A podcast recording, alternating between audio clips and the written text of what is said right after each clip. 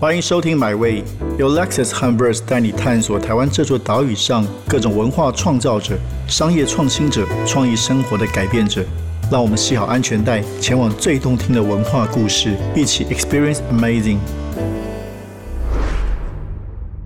在我们这一集的这个月的买位，我们谈的主题是日常的美学。但我们所谈的美学，并不是你想象中的只是美而已，而是想要谈到很多新的观念的冲击，想要谈我们如何反思自己跟社会的关系，尤其是在永续生态这一方面。那在这个月呢，我们开心邀请到知名的设计师三叶文的创办人严伯俊小光来跟我一起担任客座主持人。那今天呢，我们有一位很棒的特别来宾，他是台湾一个很棒的品牌绿藤生机的创办人郑涵瑞 Harris。绿藤生机从创办以来，其实到现在差不多十年，他们用他们的理念创造了一个非常成功的商业模式。那在最近也进行了整个品牌的大改造，进行 rebranding。那今天非常开心的由我跟小光来跟郑涵瑞 Harris 来好好聊聊。首先欢迎两位跟大家问好。大家好，我是严伯俊小光。大家好，我是 Harris，很高兴。好。那小光对当时我跟小光一起讨论，就是对想要找这个绿藤生机 Harris 来聊聊。小光为什么对？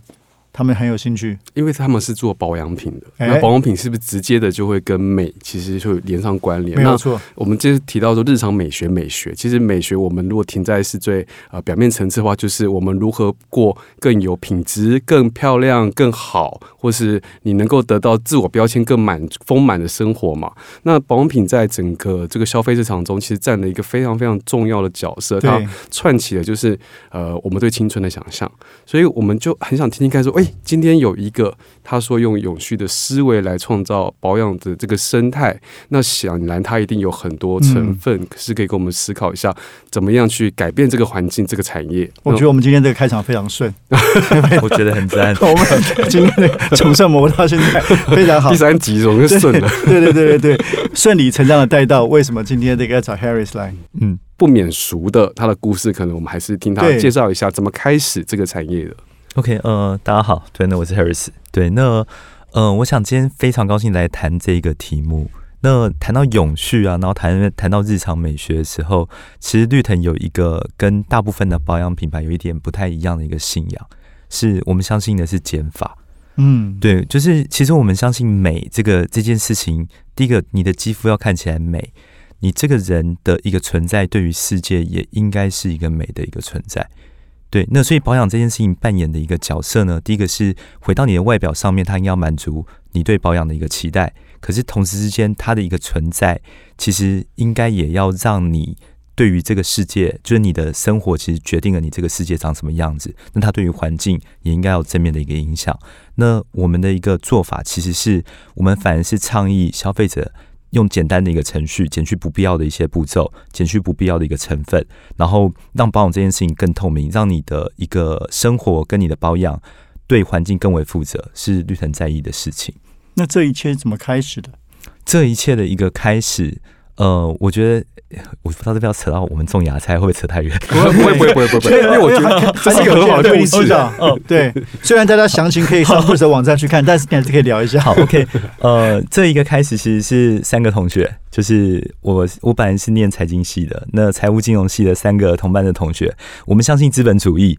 可是我们对于在过去在金融业的时候，我们对于我们自己所销售的一个产品，会觉得好像少了一些什么。就我们好像想要有一个实际的东西可以去做出来，对。然后我们那时候其实，呃，我的母亲其实是橘子工坊的创办人，就是林碧霞博士。所以对我来讲，其实假设有个实体的产品，它可以对环境好，然后对消费者又好，然后公司企业又可以获利，我就觉得那我的世界会更更好。对，所以就是我们在二零一零年的时候，三个同班同学就从对不起，不是保养品。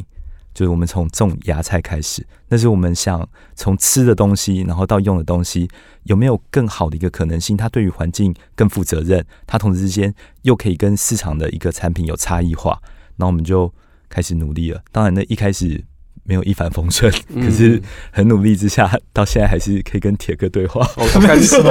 我看 网络上说第一年赔了两百万，对啊。就是不容易，创业真的很难。我觉得创业真的是蛮辛苦。但一开始想的芽菜是想要怎么获利？卖卖卖芽菜吗？我们那时候的想法其实很简单啊，就是有一个东西，它比你平常在吃的各种饮食都还要营养，嗯，然后它又是一个很漂亮的一个形态。那个芽菜就是说，像譬如说，呃，青花椰、紫高丽它的一个幼苗。然后我们有一个新的技术，让一个类似艺术品的一个漂亮的一个生鲜产品直接出现在你的餐桌上。诶，你不吃吗？就是我我问一下，嗯所以那时候还没有永续导入，对不对？其实那时候的概念其实就已经是永续了，因为那个呃，对我们来讲，其实种芽菜的一个回过头来，为什么那时候要种芽菜？一件事情是我们有一个新的 technology，这个种植的一个技术，它是呃基本上不用化学肥料，不用农药，单纯用水去创造出我们要的一个食物。我们觉得是一个更有序的一个做法。但在贩售的过程中，不是会有包装，尤其你知道，就是越精致的农产品，它的包装就越多越复杂。这完全是对，这是没错，它会有一样的一个状态，只是对我们那个概念比较不像是完全的、绝对的呃零碳排这些，可是是取代，是，就是我们相信这样的一个食材去取代掉当时大家在吃的一些东西的时候，整个对环境是竞争向的。好，那我们就要问了，那怎么转到保养品去的？那个关键点是什么？对，关键点其实是，其实我们在种芽菜的那一天第一天起，其实我们本来就想要做洗发精诶，怎么跟保养品，因为呃，就是毕竟从那个体内保养开始，对，因为从橘子工坊，你们大概找到一些知道一些 know how，其实 对铁哥说的是，就是说，其实呃，我的母亲她生前的时候一直有一些理想，她觉得有很多的呃消费者的一个行为可以更改，然后这些更改的话，其实这世界他觉得就会变更好。嗯它其实包含了，然后这个里面产品的创新扮扮演很重要的一个角色。嗯像举例来讲，譬如说，呃我举例来讲，假设芽菜可以取代掉维他命，那我们会不会从生鲜食物里面就取得相对应的一个营养？嗯，像举例来讲，我们假设能够教育消费者说，其实你的保养不用七个步骤，不用五个步骤，你真正需要其实就两个步骤。然后我们把很多的一个精神研发在这个东西上面，让它变得真的有效又简单，那也许我们就有机会。所以这其实是当初绿藤一开始的时候，其实就花时间一直在做这样的一个研发，只是当时真的没有想到说，我们我们一直我们一直有一个呃。知识跟技术大概是说怎么做出一个很天然的洗发精，但是是研发出来第一支，那就已经花了我们三年的时间，哇，哦，真的真的蛮久的。就是就是很多东西，嗯，你不添加什么东西，听起来好像简单，可是像菊两绿藤的保养品不添加两千七百个成分，可是世界上算蛮蛮不蛮难添加。两千七百个成分，对，可是你真的你不添加之后，你要怎么让它的效果还是还不错，然后呃而且维持稳定，有很多很多的取舍。所以洗发就有这么多成分啊，没有啦，洗发精没有那么多啦，啊只是我们不用的有那么多种。哦，对对我还是在问个不嗯专业的问题，因为橘子工坊对我的印象中是清洁用品，对对，那你跟保养品它的应该也有是不同的专业领域的，不是吗？它不太一样的一个专业领域。可是回过头来一件事情，你嗯、我们以因为刚好不好意思，我母亲其实是当初在做的研究，她的研究其实就是呃植物的一个细胞，就是他其实用不同的，他每天在做的一个实验，就是说它的不同的呃化学成分。可能是营养成分，嗯可能是类似农药的成分，它碰触到植物的细胞之后，在显微镜之下会变成什么样子？所以他从得到非常大量的一个启发，包含无论是什么东西用天然取代，什么东西就是呃会有问题，就得到蛮多的一些呃可能。所以我也很想请教你，哦就是我们都知道，在做所有的产品，你一定会进到行销宣传这个环节，这环节非常重要，它是倡议的一环，它也是让消费者理解产品的一个很重要的环节。那呃，多数的环保、呃、有序产品都会跟大家去倡导一个观念，叫做、呃减少使用、减少浪费嘛，就是但是。我我觉得人类的在尤其资本主义的形态底下，我们是不可能不进行消费行为的。那当然有人会提出，就是你可以做有选择的消费行为，让你的消费会让变成帮这个世界投一票。但问题来了。林立众多的产品中，其实我们要怎么样去判断到底一个产品它符不符合这个形态？你有没有一些观点是呃，我们除了可以从它得了多少就是呃认证，然后有多少的就就检验报告之外，我们可以很清楚的知道说，我们如何消费会更更良善、更永续。我觉得小王这是一个非常好的一个问题，哎，可是我其实觉得所有的消费行为，第一个应该问的一个问题是我是不是真的需要进行这个消费？对，就是因为老实讲，就是再好，其实绿藤有一个呃概念叫做“别买这瓶润发露”，就是我们其实发现说，很多人每天都在用润发露，它其实真的不需要润发露，因为润发露其实本质并不是为了让发质更好，而是让你在洗头发的时候可以湿梳，就湿着这样梳下来而存在是吗？哦，对，哎、铁哥你应该没用润发露吧，我没有，对不对我？哎、那我反过来问一个问题哦，你看男生都不用润发露，是吗？我不知道哎，男生基本上大部分都不用润发，那为什么女生好像都要润发乳？湿梳哦，对湿梳，它不是为是的，天哪它不是为了让发质变好而长那么大，第一。次学到这个。对，那个你看他的英文叫 conditioner，对啊，就是让它变成这个状态，那个状态就是湿着可以这样下来，可是要不然就要不然就会卡。对对对对，那问题是你本来头发干了就不会卡，嗯，就有一些其实像刚刚小旺提到，有一些需求是创造出来的。当然啊，其实资本主义就是那个啊，就柔是创造你好像你很需要这个东西，鼓励你买东西。没错，所以呃，假设第一个，我觉得，我觉得假设可以回归到你真的去认多认识一下你在用的各种东西，从你早上怎么出门，怎么选择鞋子，选择你多认识一点点，其实降低没有必要的消费。我可以讲无聊的吗可以可以，请说我。我我不知道，我我不知道这个到时候能不能播出来，但是我 我我很讨厌去买咖啡的时候嗯逼你，他会不断去那买大杯的。哦，这根本不需要，但一要对加加五对块就有了。对对对，可是我我现在已经到生气的地步，他如果劝我就会为生气。什么？就我觉得生气哦。真的真的，我觉得这个是没有必要的啊。就是说，你真的不需要喝大杯啊。嗯，那对，那当然我知道这商家的这个逻辑嘛，嗯每个人都赚多赚五块，加起来就很多钱了。嗯是可那大家也觉得差五块没有差，可是你真的需要吗？就回到刚刚这个问题本质、啊，你真的需要吗？对啊，其实喝不完，很多人是喝不完，对觉得好像赚到了，为了那五块赚到，可是其实喝不完，那何必嘞？我完全同意刚刚铁哥的一个说法。基本上来讲，就是其实其实我我们觉得资本主义啊，假设有包含，譬如说行销品牌的技术，其实是帮助人找到更适合他的一个一个一个媒合的过程，对。嗯，对，然后假设今天这个导向大家去购买相对应更好的产品，它不一定是、就是它也许是你花了更多钱，嗯。甚至嗯。可是它是相对来讲对你更符合你需求的一个东西。没。有错，那也许这世界会因为你的选择变得更好。对就好像我们谈环保一样嗯。一样，人家说。那你们干嘛做杂志？纸本为什么不做？可是，可是我觉得，那我提供的内容其实是有价的。这个纸本对不对？总比很多丢嘛垃圾，对，或者说你很多印出来的东西，像我每个人家里现在有无限的每种，比如房地产的广告啊，就丢到你家信箱，大量的垃圾，对嗯对啊，没有延续。那起码我们让这个我们的这个纸，虽然它是要消耗，可是它是有产生某种价值跟意义。而且 verse 会放在架上，对对对对，可以 一直放的，不会乱丢，不是消耗品。我们不是快时尚，我们是慢新闻。对对对，对，那回到这个，我觉得你们这个理念非常的特别，因为你其实还你作为一个生意，当然希望你要持续买你们的产品嘛。嗯，可是你刚才你说的，就是希望大家不要过度消费。那包括说具体的问题，像你们产品其实并不多，对品相并不多，嗯可以分享一下，分享一下这部分理念。呃，这边的一个理念也有点反映在绿藤的一个品相的数目上面。对其实像绿藤总共就只有二十二支产品。是对，那通常来讲，像以美妆保养品跟我们可能在百货公司同一层楼的，可能都是有两百到三百支嗯产品。而且不断推新的、啊，才能刺激消费者。对，那当然我们可以理解这背后的一个商业逻辑。可是回过头来，假设呃，当我们的产品越少的时候，我们其实可以确保每一支，譬如说研发化的更多，它可以存在的一个更久，然后每一支基本上更能够符合消费的一个需求。嗯，那那同时间，我们就可以用到更好的原料跟更好的一个瓶子。那我们觉得这个也是一个蛮有趣、值得挑战的事情。然后你们从二零一七年开始也有空瓶回收计划，对。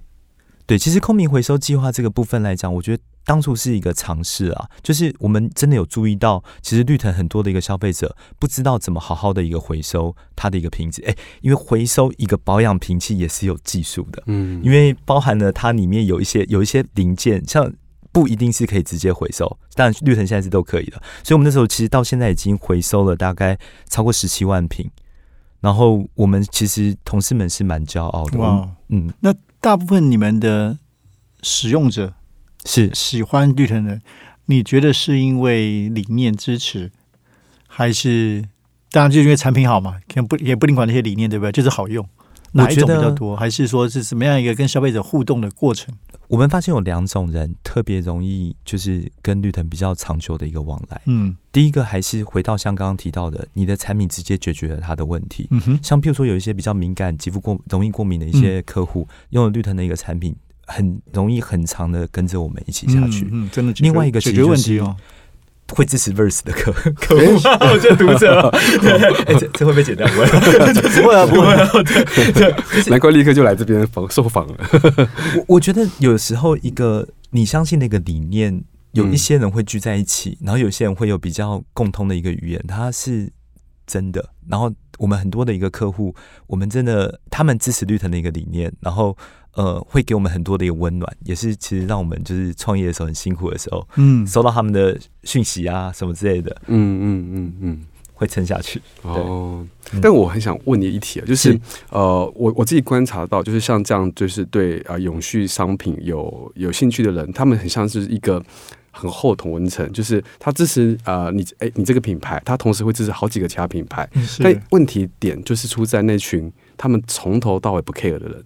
那这群这群人他的问题就是，呃，他们的本原生的需求没有被这一个产品打动到，所以，但是你们的产品，比方说解决问题，它就是有这个确实的功效。那透过不同的行销诉求，它是不是也会触及到这群人，让他们不知不觉的成为使用的一环？就是你们有有这样的考量吗？其实小光，你讲到绿藤的秘密哦，对，哦，没有绿藤，绿藤其实老实讲，回到行销的这个本质的时候，我们其实不是在讲我们多环保，我们多永续，我们是回到你的本身，告诉你说，也许你的保养步骤改一下，你的肌肤会更好。嗯也许你使用这个，你遇到的一些问题，敏感啊、头皮问题会解决，因为这个东西是这个商品存在的意义。所以还是解决问题，对，作为核心。嗯，我觉得循环经济，我我其实很喜欢循环经济的一个概念，是因为我们回到经济学的本质就是需求跟供给。嗯那为什么循环经济现在变得好像比较有可能性？一个部分来讲，当然需求好像消费者有点抬头，更在意一点点。可是说实在，供给这个地方新技术的一个成就是出现，它让这些东西变成可能，然后整个包含了你，比如说像 Apple 苹果的供应链开始要求 B to B、B to C，大家开始注重，它这个经济开始 run 成功的时候，会有更多的一个呃技术，更多多的资金进入到这个市场，然后创造出更多我们觉得更好的一个选择。它回过头来，本质还是商业的一个逻辑。嗯嗯嗯，现在绿藤有多少家店？家电啊，不多少家品分店呃？分店分店我们现在有十一家，十一家。对，然后去年呃也有一个大的，我刚刚提到有一个 rebranding 的计划嘛，是可以分享一下？呃，其实去年的时候是待品牌创业十年之后，嗯然后其实我们就重新想要找到，就是说，呃，自己对全世界可能有我不知道几百万个保养品牌，我们到底跟别人在有什么不一样？有错，核心定位哦。核心定位，嗯所以我们那时候其实找了包含纽约的品牌顾问公司，然后一起来重新再整理一下，然后以减法，然后跟呃自然密码为核心，然后去做新的一个沟通。嗯反应如何？我们还蛮高兴的。是我觉得第一个是呃，可能可能就是美学上面有提升，才可以跟铁哥跟小光对话。太客气，太客气。而且一方面来讲是那个减法的这个类似概念，它引起非常多就是我们的客户的一个共鸣。就我们其实，在去年年底有一个社群活动，叫做“你的生活中有哪一些太多”。我们那时候反应非常非常热烈，就是可能有好几千个留言跟转发之类的。他回过头来让读者跟就是客户们重新去思考，有一些东西真的不需要那么多。嗯嗯，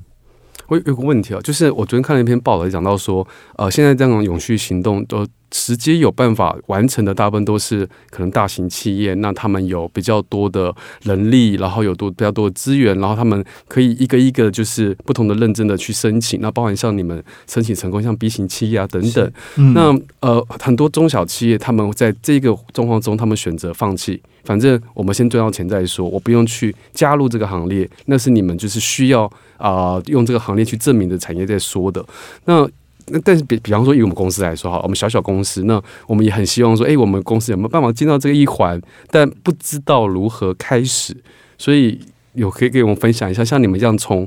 呃小企业到慢慢长大的这过程中，怎么去完成一个又一个这样的使命？其实像 B 型企业啊，嗯它不是单纯给大公司的，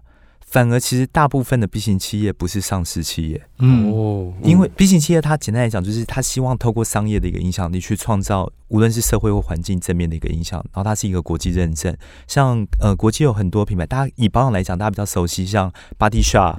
Esop 啊，现在其实都是呃 B 型企业。对，然后全世界的确在往这一个方向其实去靠拢。然后我想提一下，就是说，呃，其实老实讲，大企业它的永续作为真的会带来非常大面积，就是很大的一个改变。是可是小企业更应该多做一点事情，嗯，因为只要不做，我们就没有机会了。而且老实讲，一件事情是，像举例来讲，譬如说绿藤，呃，去年刚铁哥有提到 rebranding 的时候，我们把全部的一个瓶器换成了跟春池玻璃合作超过五十 percent 以上的再生玻璃，所以突然绿藤就变成全世界再生比，就是以玻璃瓶器来讲，嗯，可能全世界前几名甚至第一的公司。哦，这个也有评比，对不对？这个是因为大家都没有，我 因为我们台湾有春池应该很明显，对 对对对，然后，可是你你看一件事情，这件事情为什么大公司大公司当然可以推一样百分百，可它就不可能全面，因为成本太高了。呃，当一个新技术出现的时候，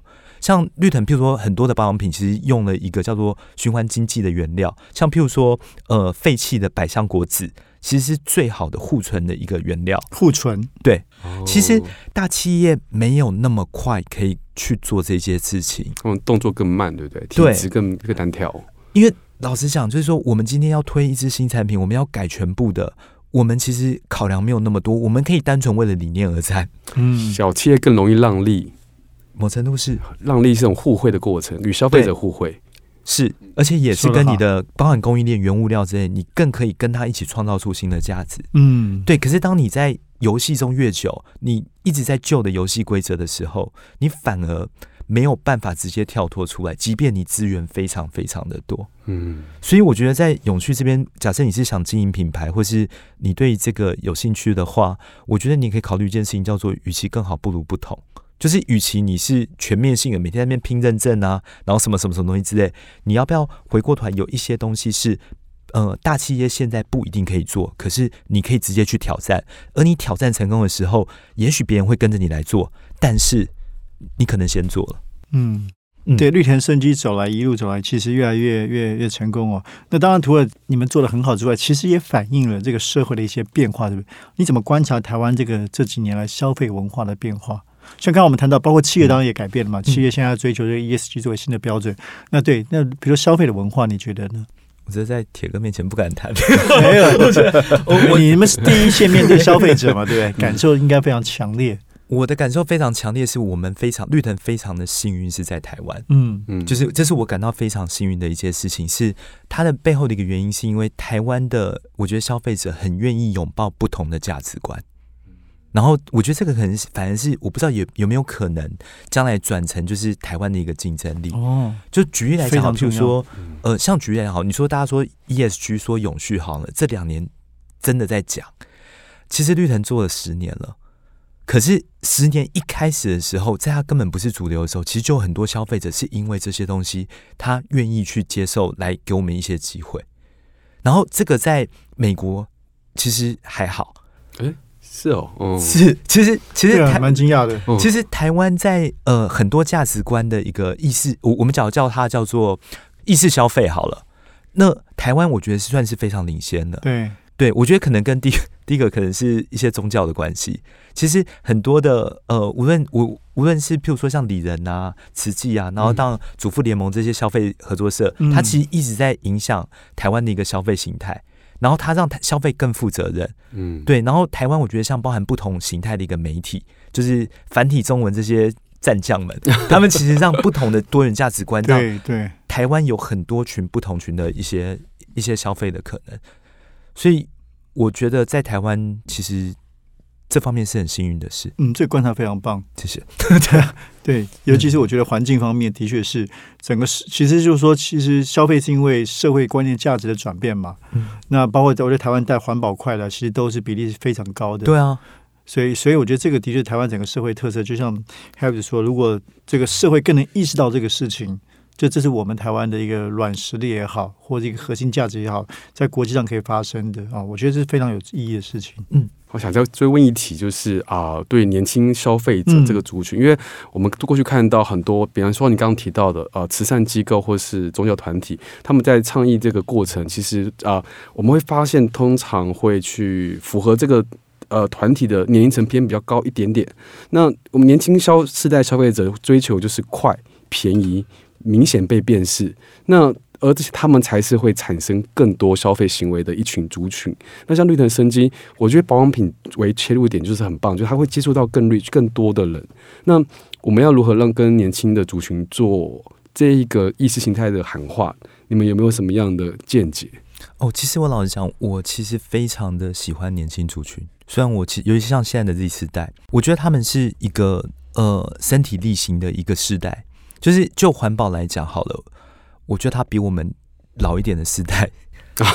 更对，直接在动作。其实我觉得蛮小光这个刚，我是觉得这个事情是是值得争议的事情。嗯因为你觉得年轻世代是比较追求快快速消费，嗯对，可是另一方面，我觉得也许很复杂了。我也感觉到，像我刚刚说的，拿环保快的可能是，哎，可能年轻人更多，相对于中老年人的，所以大家有一些东西其实还蛮，募资上面的话，环保产品就会卖特别好。对，就是反而有一些新的观念是蛮升值在这个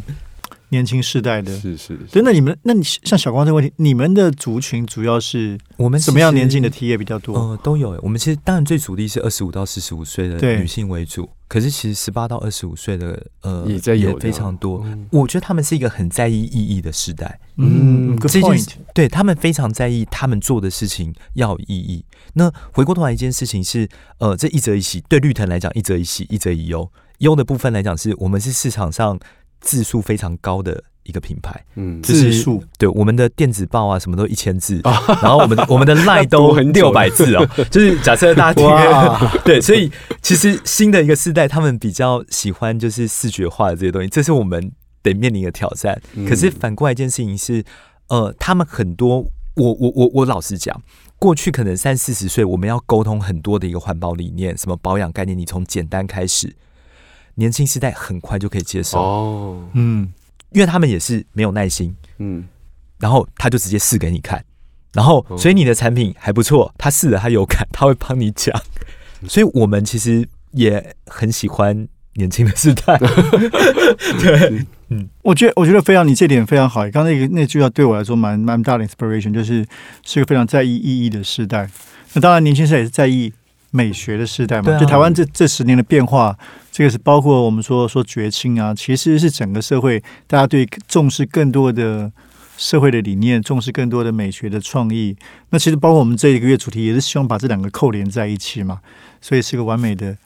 哎结论吧。其实我觉得这是有 有连接，因为我们设计的这个产业不断在跟社会在讲说，所谓的好的设计，好看不是只说你添加了很多很多的内容，很多时候是你把它放好，摆在对的位置上，就这样而已，嗯这么单纯。嗯你愿意认真的面对每一个物件该放的位置的时候，你就会产生好的内容。所以回过到就是呃，我们在提到说好的内容、好的设计，保养品也是一样。嗯我们你你在提倡不要过多，我们先去认识到底怎样皮肤会变好再说，对，而不是先选择购买。嗯，好，那最后，所以今年是年的开始，或者要谈下一个五年或下一个十年，你们的愿景是什么？我要谈这么深啊？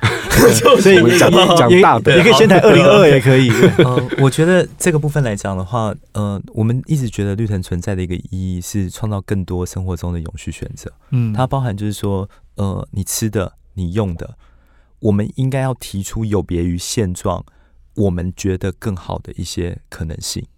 对，那产品是我们的一个核心，所以其实呃，未来的一个五年，我们还蛮想就是以一个台湾品牌之姿，看有没有办法被世界去看见。然后今年有一个很特别的一件事情，也是刚刚我们一开始提到芽菜嘛，嗯，我们要回头重新去把大家吃的东西再打一场仗，就是我们要让我们的芽菜就是饮食革命，对嗯，也不能说革命，重新种芽菜。我们本来就有继续在种，可是今年会有一些新的做法，然后我们很期待让大家在饮食上面有新的可能性。哇，所以非常期待看到这个新的理念、新的实践，还有新的产品。对今天非常感谢我们的客座主持人严伯俊、小光，以及嗯绿藤生机创办人郑海瑞 Harris。那我觉得刚刚讲到就是非常多的、非常有启发性的、有有意识的选择，然后真的是看当你购买一个产品的时候，先想你是不是真的需要它。那最有意义的事情、有意义的选择，应该是让我们一起来努力的目标。谢谢两位，谢谢。谢谢。这趟旅程已经到站了，感谢你的收听，也让我们一起期待下趟旅程的风景。别忘记订阅买位本节目由 Lexus 和 Verse 文化媒体联名出品。